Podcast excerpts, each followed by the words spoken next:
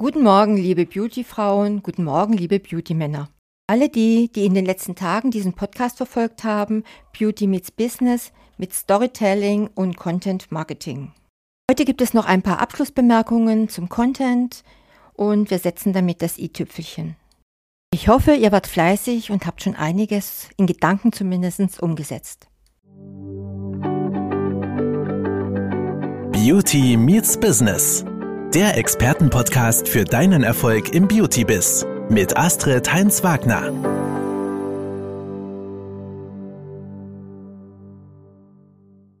Es gibt ein paar richtig gute Hilfsmittel, um in Kontakt mit potenziellen Kunden zu treten. Wer es schafft, ein kostenfreies E-Book zu erstellen, klasse, einfach klasse.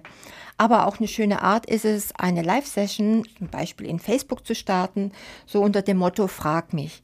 Einfach Rede und Antwort stehen, wenn die Kunden oder potenziellen Kunden Fragen zu Beauty haben. Und dann gibt es die Möglichkeit von Videos.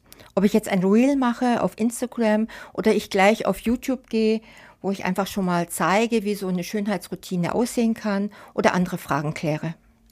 Und wenn euer potenzieller Käufer natürlich gut informiert ist, dann wollen wir ihn natürlich zum Käufer machen. Und hier kann man nicht genügend unterstreichen, wie wichtig eigentlich ein Newsletter ist. Es ist ein kostengünstiges Werkzeug und ich kann einen personalisierten Rabattcode dazugeben, um neue Kunden zu gewinnen. Und es gibt sogar Studien dazu. Und die bestätigen, dass ein Newsletter eine der effizientesten Methoden ist, um neue Kunden zu gewinnen. Hat der Kunde Vertrauen, dann wird er natürlich auch einen Termin bei euch buchen. Die Wertevorstellung von Kunden ist heute grundsätzlich anders als vor zehn Jahren. Das Allerwichtigste für die Kunden ist heute Authentizität. Das war jetzt ein schwieriges Wort.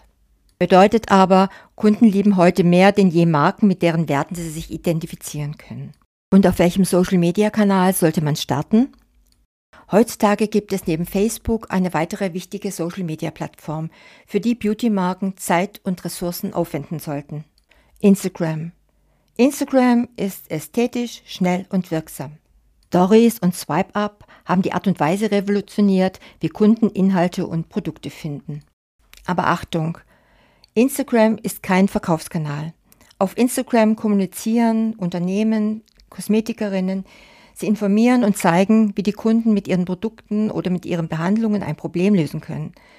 Erfolgreiche Beauty-Marken, und ich euch dazu, oder Beauty-Institute, sind auf Instagram nicht selbst inszenierend. Sie sind einfühlsam und aufrichtig interessiert, wie sich die Kunden in Bezug auf Beauty-Themen fühlen.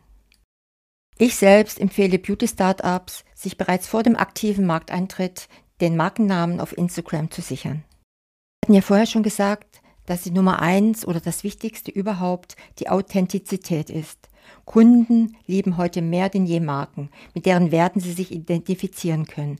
Also auch ganz, ganz wichtig, dass ihr eine Marke werdet. Eine Personenmarke, eine Unternehmensmarke, ganz wie ihr euch das vorstellt.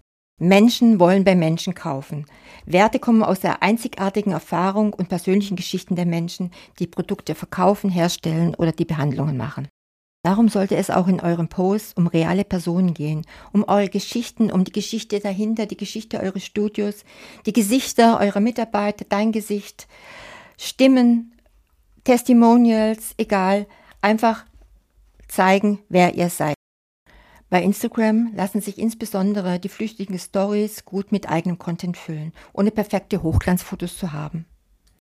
Wenn man dann geschickt existierende und beliebte Hashtags einfügt, finden einen die Nutzer recht schnell als Marke oder als Institut.